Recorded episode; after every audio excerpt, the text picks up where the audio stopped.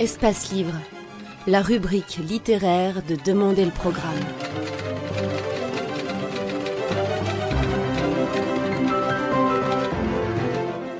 Espace Livre, les rencontres d'Edmond Morel.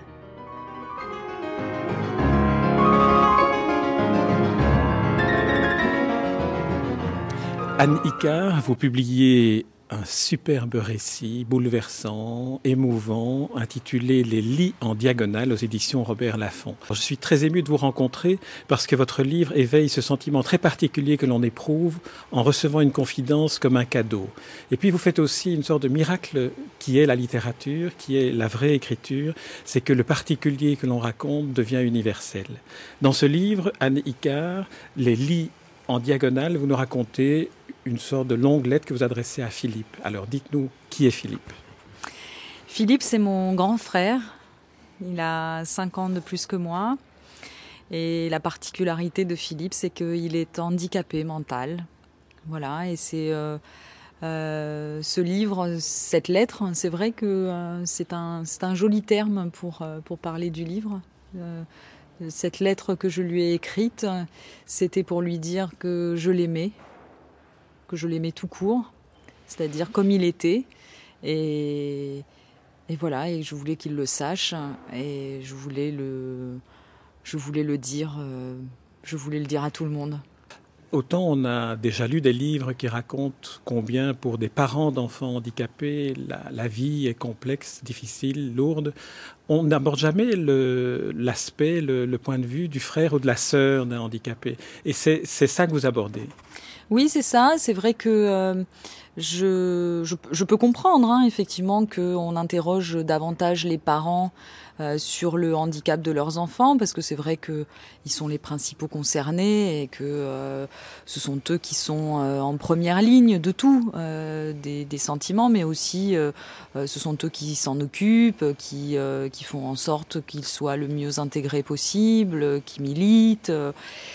mais finalement les frères et sœurs, je pense qu'ils ont aussi pas mal de choses à dire sur le sujet, tout simplement parce que euh, bah, les frères et sœurs, finalement, ils vivent euh, avec le handicap depuis toujours. Enfin, moi, en tout cas, c'est euh, c'est ce qui s'est passé pour moi, puisqu'en plus, je suis la plus jeune, donc je suis arrivée après Philippe. Et finalement, moi, Philippe, je l'ai toujours connu handicapé, je le connaîtrai toujours comme ça. Et donc, moi, j'aurais passé toute ma vie contrairement à mes parents qui, jusqu'à ce qu'ils aient Philippe, n'étaient pas en contact avec le handicap donc l'ont été bien plus tard finalement. Bah, moi, contrairement à mes parents, j'aurais été euh, euh, confrontée au handicap et à tout ce que ça peut apporter, de difficultés, de complexité, mais aussi de, sentiments, d'émotions, et bah, toute ma vie, depuis que je suis née. Ce qui est très touchant dans votre livre, c'est la manière dont, vous racontez comment votre maman, un jour, a dû vous dire, euh, tu sais, Philippe, il, est malade, il n'est pas comme les autres. Les mots n'existent pas vraiment pour désigner ce qu'est un handicapé. Je pense que ma mère a, essayé de, Je pense que ça n'a pas dû être facile pour elle euh, de choisir le moment, de choisir euh, l'âge que j'avais à cette époque, donc à peu près 7 ans et les mots pour, pour m'expliquer le, le, handicap de Philippe. D'ailleurs, elle n'a pas employé le mot handicapé, on a parlé effectivement de maladie, ce qui a peut-être créé dans mon esprit une sorte de confusion, puisque pour moi, maladie, c'était euh, un rhume, c'était euh, la varicielle, la rougeole, et que donc forcément, euh, la maladie, on en guérissait. Donc ma mère m'a expliqué que, bah, que non, que la maladie de Philippe était une maladie qui ne se guérissait pas, mais c'est vrai que le mot handicap, handicapé n'a pas été employé, peut-être parce que elle a estimé que c'était un mot peut-être un peu trop technique pour une petite fille de 7 ans et que ça signifierait pas grand-chose pour moi que, que d'utiliser ces mots-là. Euh, c'était un peu des termes médicaux. Euh, elle a essayé, je pense, d'employer des mots que j'étais capable de comprendre et, euh, de, et d'intégrer et d'assimiler de la meilleure façon possible, ce qui est pas, pas aussi facile que ça malgré tout. Le début de votre livre est jalonné d'objets, de personnes et d'attitudes que vous détestez. Alors j'aime bien quand vous écrivez je déteste un tel ou une telle. Alors on va passer en revue quelques-uns. Ce professeur Boissieu, parce que la médecine est entrée en ligne de compte aussi. Oui, bah, déjà, euh, il faut peut-être dire que le handicap de mon frère est dû à un accident de naissance. Hein, euh, ma mère avait un, avait des problèmes pour accoucher normalement et on a attendu 48 heures pour lui faire une césarienne, ce qui quand même est un peu tard. Et, ce retard dans, l'accouchement de ma mère a provoqué le handicap de, de mon frère. Donc c'est vrai que voilà, le, médecin qui, euh, qui à l'époque était jeune euh, et qui l'a accouché était pour l'accouchement naturel, euh, voilà, césarienne vraiment en dernière limite. bon, bah voilà, en dernière limite, c'était c'était trop tard. Donc Philippe a souffert à la naissance et, et donc il est devenu handicapé à cause de ça. Donc c'est vrai que moi j'ai eu un petit peu de mal à accepter à accepter ça. J'ai eu un sentiment de profonde injustice par rapport à la naissance de Philippe et à et ce que ça a provoqué aussi par la suite et des conséquences que ça a eu par la suite sur toutes nos vies. Euh, c'est vrai que euh, voilà, j'en ai gardé une certaine une certaine euh, oui, ça s'est atténué quand même avec le temps, mais c'est vrai que pendant longtemps, je n'ai pas beaucoup aimé ce, ce professeur Boissieu, d'autant que euh, finalement, euh, il allait réitérer euh, l'affaire avec moi quand ma mère est arrivée à, à, l'hôpital pour ma naissance, et que bah, son accouchement se présentait à peu près dans les mêmes conditions, et qu'il était lui reparti bah, pour ne faire une césarienne qu'en dernière limite, et que si mon père n'avait pas dit à ce moment-là à ce médecin que Philippe a 5 ans, puisqu'il avait 5 ans à ce moment-là ne parlait toujours pas, il est probable que les choses se seraient euh, répétées, parce qu'à ce moment-là, euh, visiblement, il y a eu un déclic chez ce médecin. Il a dû comprendre que le fait que Philippe ne parle pas était certainement euh, dû à cet accouchement un peu difficile et à cette césarienne faite un peu trop tard. Et il a envoyé ma mère immédiatement en salle d'opération pour une césarienne en urgence. Donc c'est vrai que là, ça a fait deux, choses. Je me suis dit, franchement, voilà quoi. C'était un peu, la pilule a été un petit peu dure à avaler, oui, c'est sûr. L'autre personne que, que vous n'aimez pas ou détestez, ce curé de Paris qui a eu l'audace de dire qu'il ne pouvait pas donner ou ne voulait pas donner la communion à Philippe parce qu'il n'était pas comme les autres, ce qui est incroyable. Oui, je pense que bon, il faut, je, veux pas généraliser. Hein. C'est vrai que j'ai parlé de ce, j'ai parlé de ce curé-là parce qu'effectivement l'anecdote est quand même assez, euh, assez particulière. Euh, je ne veux pas dire que tous les curés auraient refusé, euh, auraient refusé la communion à Philippe euh, pour ces raisons-là. On n'est pas tombé sur le bon, ça, ça peut arriver. C'est vrai que j'en ai gardé là aussi une sorte de de, de, de rancune tenace vis-à-vis de cet homme et qui était censé représenter la bonté, la charité. voilà, et puis qui me semblait avoir oublié un certain nombre de préceptes euh, qu'on peut lire dans la Bible et qui euh, visiblement n'avait pas l'air d'être son livre de chevet. Donc euh, c'est vrai que je suis pas sûre que c'est ce qui m'est orienté après dans mes dans mes démarches philosophiques par rapport à la religion, mais finalement inconsciemment il y a tellement de choses qui se cristallisent en soi sur des événements comme ça que peut-être que finalement oui je ma, disons, c'est pas que je déteste les curés, c'est que je ne me sens pas beaucoup d'atomes crochus avec eux et peut-être que euh, ça vient de là. En tout cas, le regard qu'il portait sur euh, votre, euh, votre frère aîné, sur Philippe, était diamétralement opposé à celui de l'institutrice, mademoiselle Rivaillé, qui, elle, est une sorte de, personne miraculeuse que l'on rencontre comme ça au détour de la vie. Oui, d'ailleurs, j'en garde un souvenir. et vous voyez, aujourd'hui, avec le livre, je regrette qu'elle soit probablement partie depuis longtemps parce qu'elle était déjà à l'époque euh, d'un certain âge, pour pas dire d'un âge certain.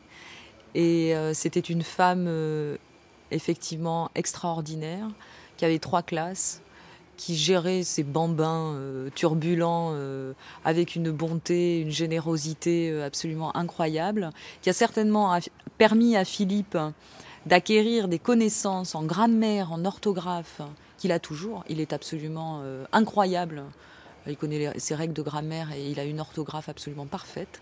Et ça, je pense que ça vient de Mademoiselle Rivaillé. Et je lui en suis. Euh, et puis reconnaissante aussi parce que finalement, peut-être qu'elle m'a, elle, donné très tôt un, goût pour l'écriture, pour la littérature, pour la lecture, euh, que je lui dois sans doute. Et, et, pour tout ça, oui, je, je lui en garde beaucoup, beaucoup d'affection et beaucoup, beaucoup de reconnaissance. Et je regrette qu'elle soit pas là aujourd'hui. Ouais.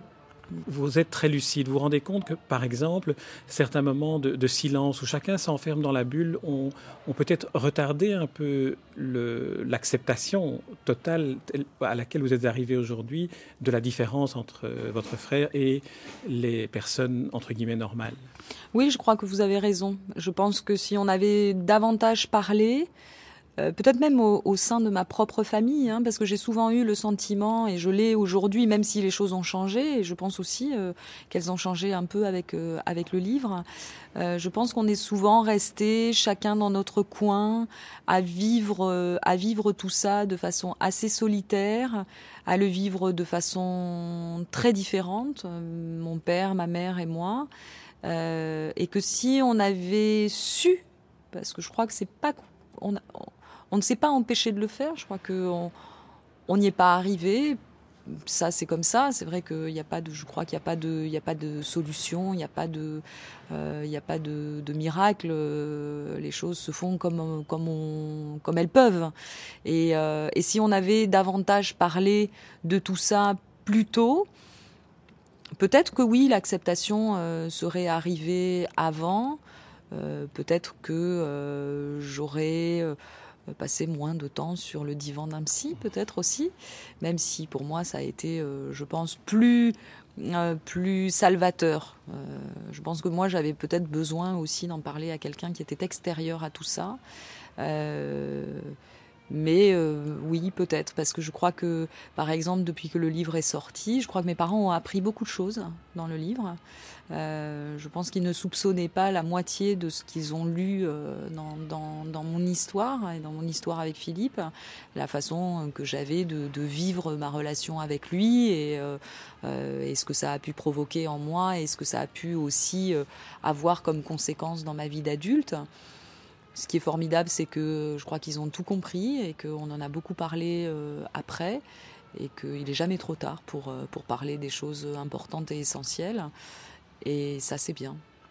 Parce que dans votre vie d'adulte, il faut, il faut dire que Philippe est tout le temps là, que, que, que vous commenciez une, relation de couple ou que vous soyez dans, dans le rapport adolescente avec vos, camarades de classe ou, vos amis. Il est toujours là d'une manière ou d'une autre, présent ou, à venir. Oui, il est toujours là, même si de temps en temps j'ai bien voulu euh, qu'il dégage un peu de ma vie, euh, notamment à l'adolescence, parce que c'est vrai que l'adolescence c'est quand même une période où on veut surtout pas avoir de, différence, où on aimerait bien être comme tout le monde et, euh, et ne pas avoir de choses ou à cacher ou à trop montrer. Donc il y a eu des moments où effectivement j'aurais je, bien voulu que, que, Philippe soit moins présent qu'il ne l'était, parce qu'il l'était, il l'a toujours été, il l'est toujours. C'est vrai que ma vie, euh, ma vie euh, se construit, s'est construit et continue à se construire euh, à ses côtés. C'est vrai que j'ai pris un, engagement moral, un, engagement euh, affectif vis-à-vis de lui, qui ne me quittera jamais. Maintenant, c'est vrai que ça a conditionné mes relations avec les autres, c'est évident. Hein. Je, c'est pas anodin de, vivre à côté de quelqu'un de, handicapé. Je pense que j'ai été peut-être un petit peu plus exigeante avec les autres par rapport à ça, mais parce que les autres sont aussi très exigeants vis-à-vis du handicap. Donc je me dis qu'après tout, euh, euh, ça n'est que justice. Et euh, mais enfin, je, je, je, vis avec ça, mais maintenant je me dis que rien n'est jamais figé, que demain est toujours un autre jour, que j'ai, je pense, grâce à Philippe aussi, la chance de pouvoir rencontrer des gens vraiment bien, parce que ce sont des gens qui acceptent ça, euh, qui acceptent Philippe tel qu'il est, qui m'accepte moi avec lui, avec cet engagement que j'ai pris vis-à-vis de lui, et que du coup j'ai la chance d'avoir autour de moi du coup des gens bien, des gens humains, des gens bienveillants, euh, des gens chaleureux, des gens généreux, et que ça c'est peut-être pas donné à tout le monde. Vous dites aussi euh, que la société rien rien n'y est prévu pour pour accueillir le, le handicapé comme une personne à part entière. À l'époque en tout cas. Oui, à l'époque, c'est vrai que bon, les choses ont un petit peu évolué. C'est vrai qu'elles continuent à évoluer, même si ça se fait assez euh, assez lentement. C'est vrai que euh, bon, on commence à, à quand même euh, se rendre compte que l'accueil des personnes handicapées est quand même un peu un peu déficient, notamment en France. C'est vrai que voilà, il y a, y a encore beaucoup beaucoup de choses à faire et surtout pour les personnes handicapées vieillissantes, c'est vrai que ça reste quand même un problème. L'avenir est toujours incertain avec, euh, avec une personne handicapée euh, dans son entourage. Euh, c'est vrai qu'il y, y a, énormément de choses à faire, mais les... c'est vrai que Philippe, il est né à une époque où, voilà, où le handicap n'était pas encore euh, considéré. Euh, enfin, ça, a été, je pense, une période transitoire entre cette époque où euh, tous les handicapés étaient des fous et qu'on enfermait dans des asiles. voilà, avec des traitements très forts pour les rendre comme des légumes.